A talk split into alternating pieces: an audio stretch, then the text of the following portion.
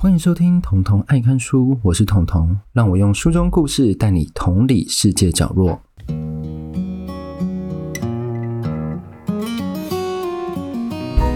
好，今天要来录我们的第三十九集，其实没有什么特别的，但是呢，我要跟各位讲，下礼拜《彤彤爱看书》书说社会这个频道就要满半年了，鼓掌。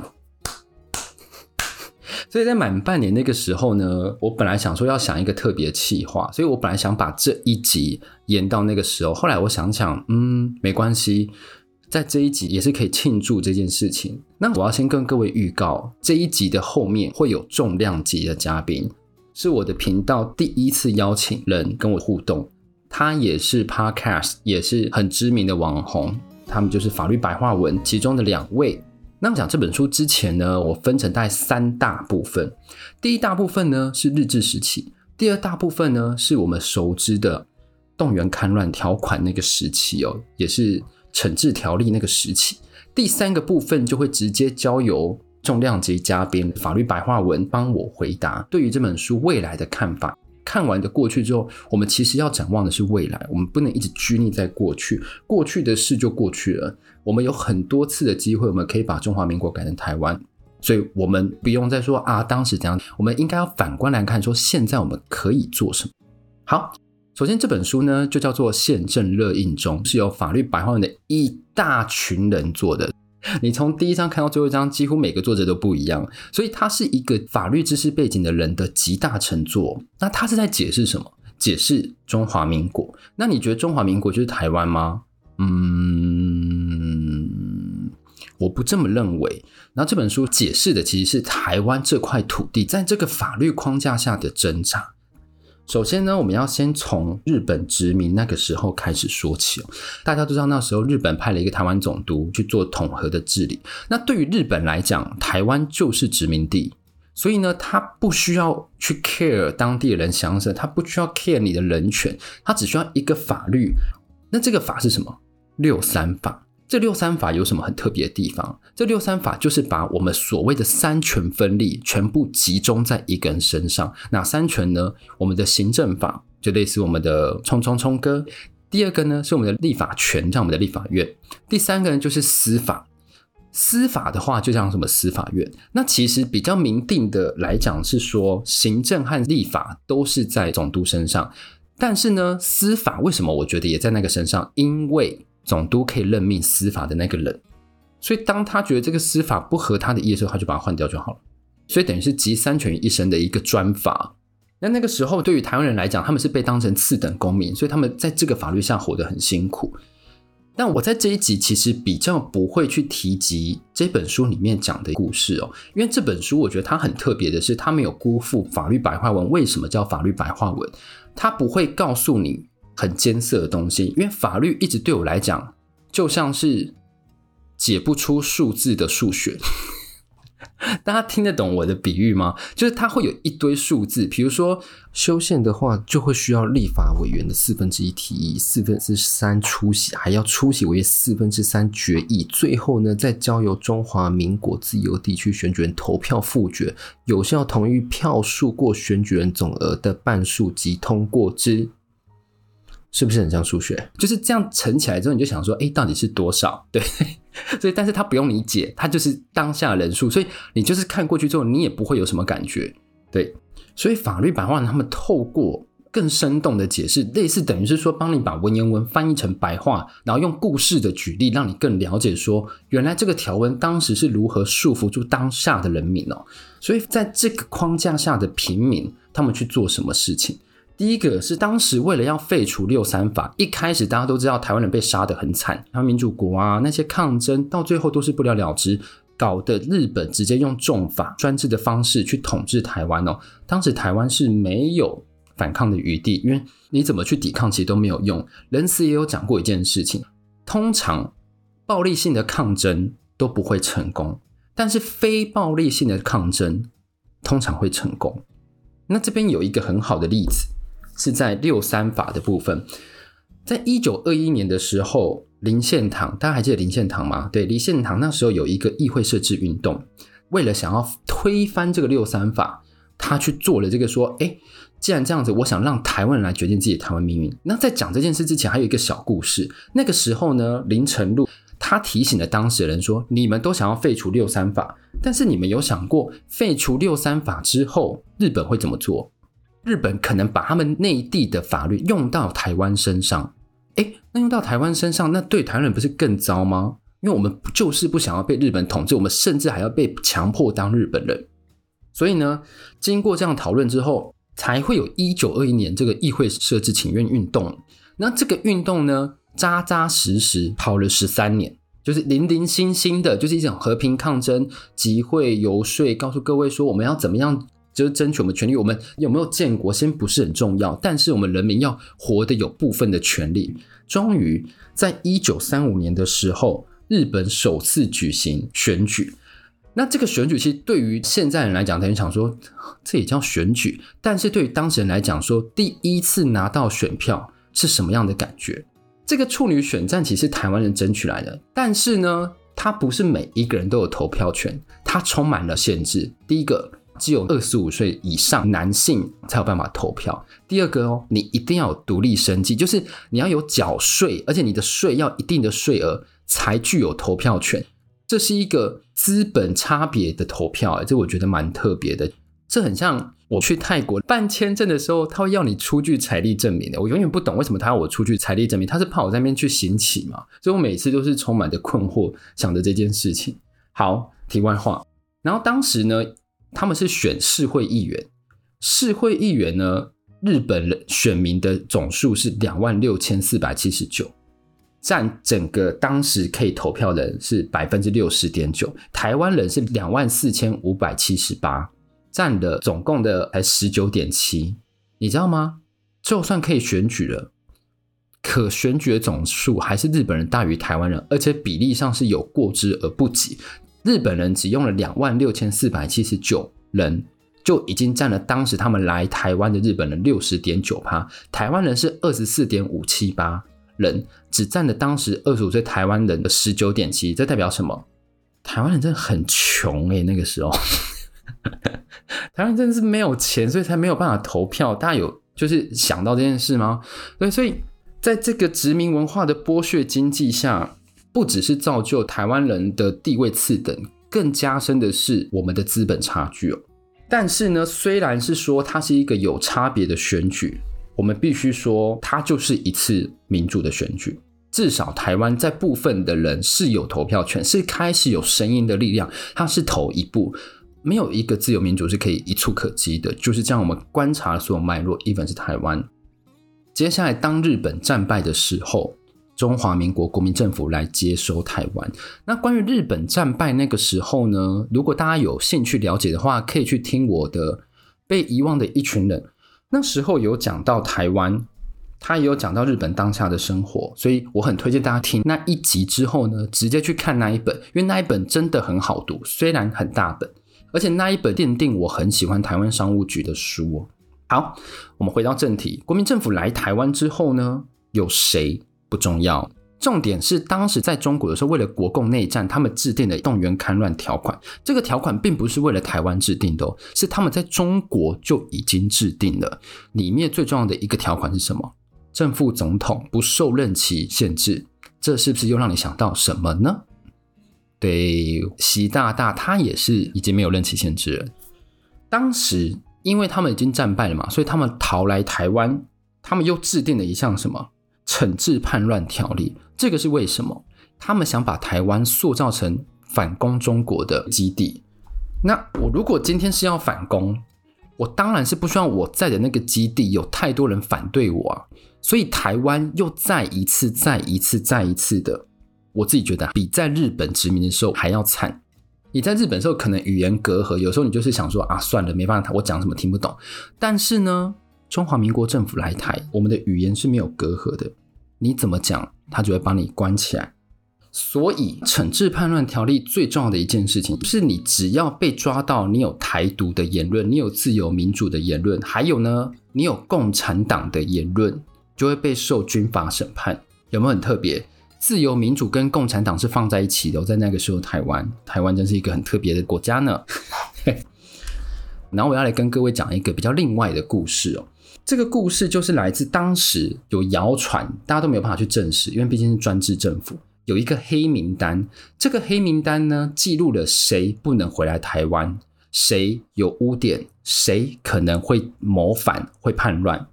我们都知道，其实很多的影剧，像比如说国际桥牌社、电影《返校》，都有演这一段历史。然后再加上这一本书，它有很详细的去介绍这件事情。当时的氛围，你是很难谋反的。那有一个人有尝试过，是我要特别来讲的，他叫做彭敏敏。那为什么要特别讲彭敏敏这件事情呢？我必须跟各位坦白一个不为人知的经历。就是我曾经在某某大学读了硕士，读了一年，然后我就是主修历史。那我那时候当时选的题目是什么呢？其实就是台湾民主史哦，就是台湾在争取变成民主的时候，这条道路上有发生哪些事件。当时有一个人就是比较特别让我印象深刻，他就是彭明敏。在一九六四年的时候，彭明敏是台大教授，那时候他跟学生啊、谢聪明和魏廷朝。他们在一九六四年九月的时候，就在台湾哦，他印制一个台湾自救运动宣言，是不是等于自杀？对，而且当时他们已经做了一个传单，正要散步的时候，还没散步前就被抓到。我要讨论的是，他们还没散步前就被抓到，诶，那个影音社老板是不是内贼？一定是影音店的啊。好。他们被逮捕入狱之后呢，一九六五年四月，警备总部军事法庭就判谢聪明有期徒刑十年，然后彭和魏各有期徒刑八年。所以我刚刚不是有讲到惩治叛乱条例，他就有讲到你就是直接送到军事法庭，因为他们是言论上的叛乱。然后呢，一九六五年蒋介石特赦，但你不要想说是蒋介石突然心怀慈悲去特赦彭敏敏哦，其实不是，是当时彭敏敏。他认识了很多国外的教授，你知道吗？我在三十七集有提过一个美国人，他也认识。这个人就是季辛吉，又是季辛吉。而且你知道吗？季辛吉就是彭敏敏的老师。好，然后在这个状况下呢，他虽然已经特赦了，但是他生活上是处处被监视。你想，你如果今天犯了一次思想罪，你觉得当局有可能会放过你吗？而且你又是这么有影响力的一个人，所以他在一九七零年的时候呢，透过一位日本朋友叫中向隆信，他是台湾青年独立联盟的人，那时候是在日本为据点，他特地飞来台湾，然后假装掉了护照，护照弄掉之后要干嘛？大家有没有回想起上一集我们最幸福花燕就一起跟着北韩人逃向自由那一集呢？有讲到。美兰就是拿了她姑姑的旧护照，然后才可以飞出去了。这边彭敏敏也用了类似类似的手法，这个手法就是她拿了宗像隆信的护照，但是呢，她不是把它挖掉，她是用化妆。这个跟像我一样黑那时候让我惊讶，我想说那时候的化妆技术到底是有多进步，就是可以画到海关都认不出来你耶。重点是当他乔装易容之后。就顺利飞出去了。他是先飞到瑞士，那瑞士其实比是属于比较独立中立国，所以那时候他是可以给他庇护。当他要申请去美国的时候，中华民国发现了，所以他极力阻挡，不要让美国给彭明敏签证。那为什么美国会发签证给他呢？就是因为彭明敏说他不会去参加那些台独的活动，也不会去谋划策划这些活动。所以他一到美国之后，他还是一直在发表台独言论。但是他去参加那些台独组织的时候呢，就会很小心，甚至就比较避而不参加了。因为他如果参加，他是会让国民党收集到证据之后，然后跟美国讲，美国就会把他遣送回台。他只要再回到台湾手上，他基本上就没有办法再出去。那这边我其实要讲的一个点是说，彭明敏那时候在。美国他宣传的重点，他其实不是说台湾一定要独立什么，因为当时在一九七零年的时候，也有发生一件很有名的案子——四二四枪击案。蒋经国在美国采访的时候，是差点被枪杀掉的。那这个又是另一个历史，这个历史那个《宪政论语》中里面有讲到。那我要讲的是，彭明敏那个时候强调台湾未定论。他说他不管现在台湾的状况是怎样，他不管台湾是不是一个独立国家，他不管中华民国到底是花了 hell。他觉得要决定台湾的命运，就要生活在台湾的那一群人去决定这件事情。这这个时候我才被彭明敏圈粉，因为你今天如果你不住在台湾，你凭什么决定我们的命运？你不觉得很奇怪吗？所以我相信他这个论调是普遍被台湾人接受的。好，那这就是黑名单。然后彭明敏一直在海外流亡了二十几年之后，他才有办法回到台湾。那为什么他可以回到台湾呢？因为在一九九一、一九九二年这两个条款都废掉了。那废掉之后就会施行什么？中华民国宪法。那中华民国宪法是保障人身自由、保障人身安全的，所以他就可以回来台湾喽。前面讲完彭敏敏的故事，那你想说为什么要讲一个彭敏敏的故事？因为我要强调是说，那时候不是有黑名单吗？台湾岛内本身的言论，所有的自由概念都被限制住之后，你逃到国外还有人监视你。所以我这边一直要强调，台湾一直都没有办法完完整整的啊掌握自己命运，你知道吗？就算是现在我们用的中华民国宪法。要透过增修的方式，才能让这个宪法变成比较适合台湾。而且在我读这本书之前，我真的不夸张，我真的不知道中华民国自由地区是记录在我们宪法的增修条文里面。我以为是眼球中央电视台创的一个词，因为我那时候看到时候很傻眼，然后我就在想说，另一个该不会真的叫沦陷地区吧？好像不是，对，但是他也没有很明确讲台湾，他只是讲的比较开放式的，只要是自由地区。都可以决定自己的正副总统。好，那接下来呢，我们就快转到李登辉总统开始推进自由的历程，我就不会多讲，推荐各位直接去看那一本书，里面有讲到李登辉透过了四个手段，一步步的冰酒释兵权，让所有的权力集中到总统身上，even 他是政治素人，所以这段其实很有趣，而且这一段你读完之后，其实对你往后的职场生涯会有帮助。要看台湾政治史，然后你就可以了解说你以后的职场该怎么做。不要当烂好人，但也不要当坏人，就是当一个嗯，人家看不出来你是坏人的好人。对，就取得一个平衡啦。好，那接下来是我读了这本书之后产生的两大问题。第一个问题呢，就是这本书有强调是说，其实我们的监察院和考试院可以废掉了，所以从五权变三权，对于台湾来讲有什么影响？第二个问题就是，如果今天我们要制定一个适合我们的宪法，先从中华民国宪法开始，我们要先修宪呢，还是用增修条例修改这样的法条？有哪一些法条觉得说一定要先涵盖进去？然后我们请到的是法客电台之法律白话文之台柱的桂智和珞亦两人一起来帮我们回答这一个问题。那我们先请两位回答喽。大家好，我是法律白话文运动法客电台的站长桂智。好，大家好，我是法科电台的若毅。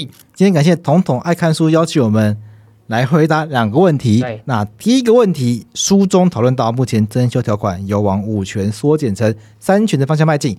这里想要请问法律白话文的各位，究竟五权变三权对台湾是否有什么实际的影响？好，其实，在我们这本书现在热映中，你确实没有提到这个状况嘛？那我个人认为，五权变三权其实不会有太大的影响，因为五权变三权基本上就是表示说，我们把监考试跟监察废掉。可是考试跟监察的废掉，大家想象一下，不是说我们不要，它一定会把它的功能回到我们既有的系统里面。对，好比说考试权可能就回归到行政里面，那监察权可能回归到立法权里面，有个国会监察使这样的系统，这是我的想象啦。所以坦白讲啦，三权分立在世界各国使用的这么的这个长久，那就比方说，其实行政、立法跟司法是最。最不可或缺的。那行考试跟监察，坦白讲，他如果能回到既有的三权的里面，其实是可以解决这个事情。所以我个人认为，直观的判断不会差异太大。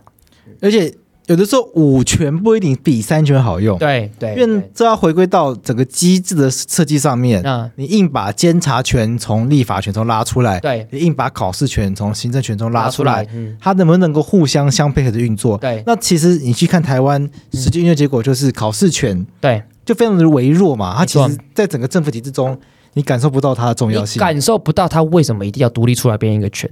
对，你除了考试公平、用人公平以外，对，你真的想不到任何的理由去说明考试院为什么在外面。没错，真的这件事情，他非得要独立在行政权之外才做得到吗？用人公平、考试公平，一定要在行政权之外吗？这是打个问打个问号。其实你把它放在行政权下面，譬如说未必做不到啊。对，你可以用独立机关，用独立机关，然后你用国会的力量来监督，也是可以的，做到的。现在变成考试院跟立法院是平行的，对变成院跟院之间要尊重，那个监督力道反而反而是下降，那比较下降的。再加上像监察院一开始，我们的监察委员其实是民选的，对，间接间接民选的，但现在不是，所以其实有时候当初设计监察院跟现在监察院其实是完全不一样的。对，这集可以，这个大家可以来听听法科电台，我们有一集讲监察院，对，我们其实有分析说监察院本来是国会的概念，对，本来中华民国有三个国会，监察院、立法院跟国民大会，超屌，其他国家上下议院，对，国什么中参议院、众议院，对，我们还三个，我们三个，两个不够，再加一个，对，但结果发现。好像不需要这么，多，啊不需要这么多，而且监察院把权力从立法权分出来之后呢，变成立法权也不够强，其实有点弱，有点太弱，又有点弱，对，变成两个都肌肉不振的感觉，对，然后造成监督政府力道其实是没有大家想象中这么强的，一加一反而小于二，对，这是最大问题。所以回到三权分立状况。也许会做得更好，没错。那关键还是在于说，我们未来怎么修正，可以让我们政府的制度去发挥到它的作用。嗯，那这个制度的设计上配合上，我觉得才是真正的重点。几圈其实我觉得不是很重要，重点是政府制度的设计上面能不能够让它真的变更好，变更好。就是我行使权力，我要有足够的工具。对，那有没有相对应够强大的监督来看着来监督我？没错，对，我觉得是政府全能的权力的这个设计上面，我们需要去思考的事情。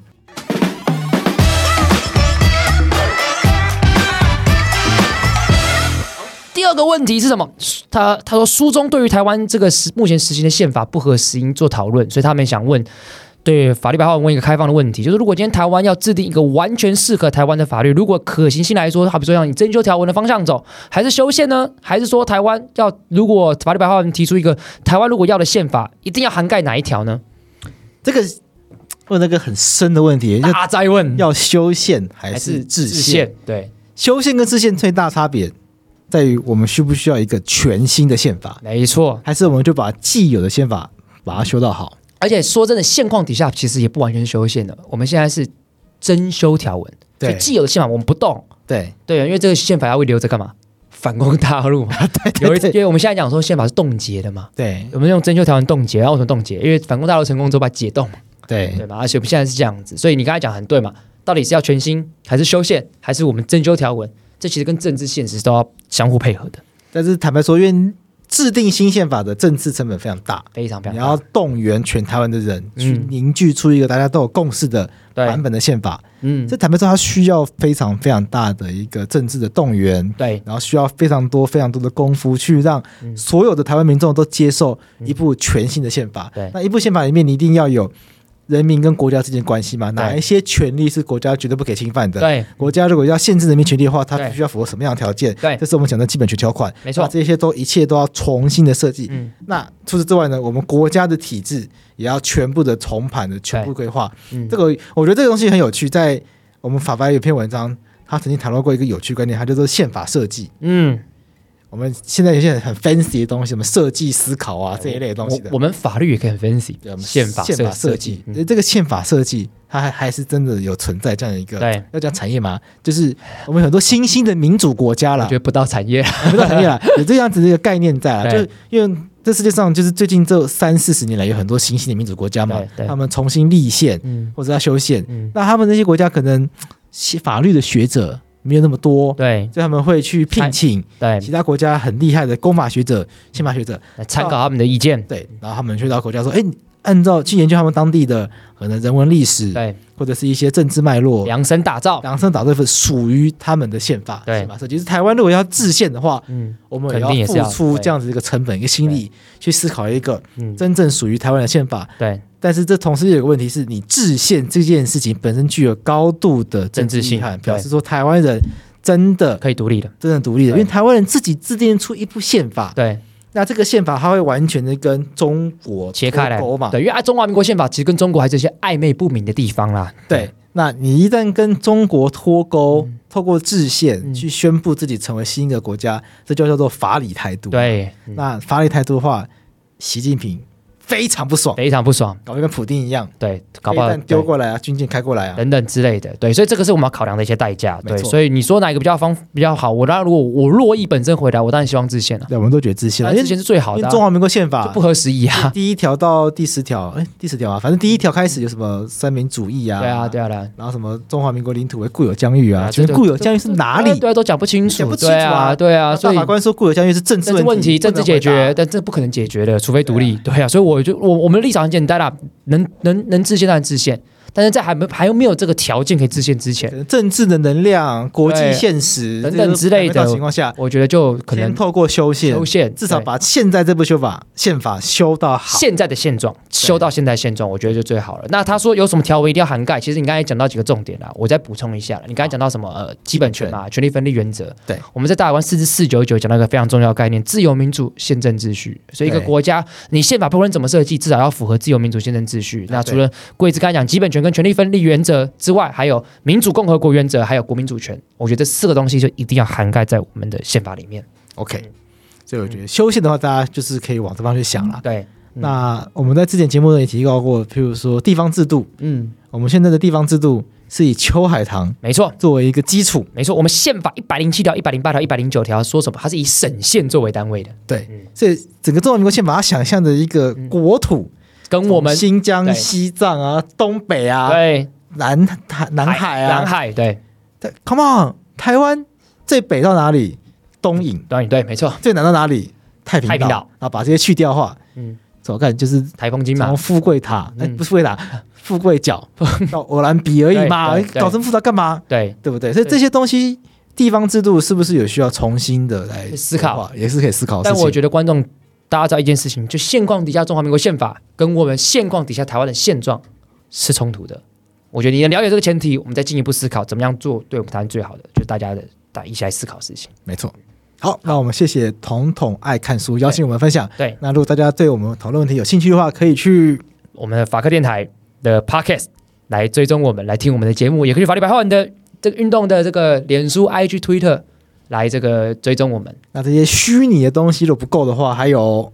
我们还有我们还有什么？我们还有好对，我们还有书，哈哈，我们还人家是在推书，在推书。对，因为统统爱看书，非常爱看书，所以大家可以来我们看法律白话运动，我们所写的一本新书叫《宪政热映中》，讨论中华民国，也不讲中华民国，我们讨论台湾从日治时期到中华民国时期到现在，到底受了什么样子的对待？没错，嗯，那就大家有兴趣的话，上我们的网站来购买《宪政热映中》。没错，那我们谢谢彤彤爱看书的推荐，再再次感谢，拜拜。我是桂智，我是罗毅，拜拜，拜拜。好，真的很感激两位非常热心、非常有料的讲出了所有的论点。他们对于法条好像信手拈来，好像吃饭睡觉就是法条、法条、法条，然后一录音就是随便就可以讲。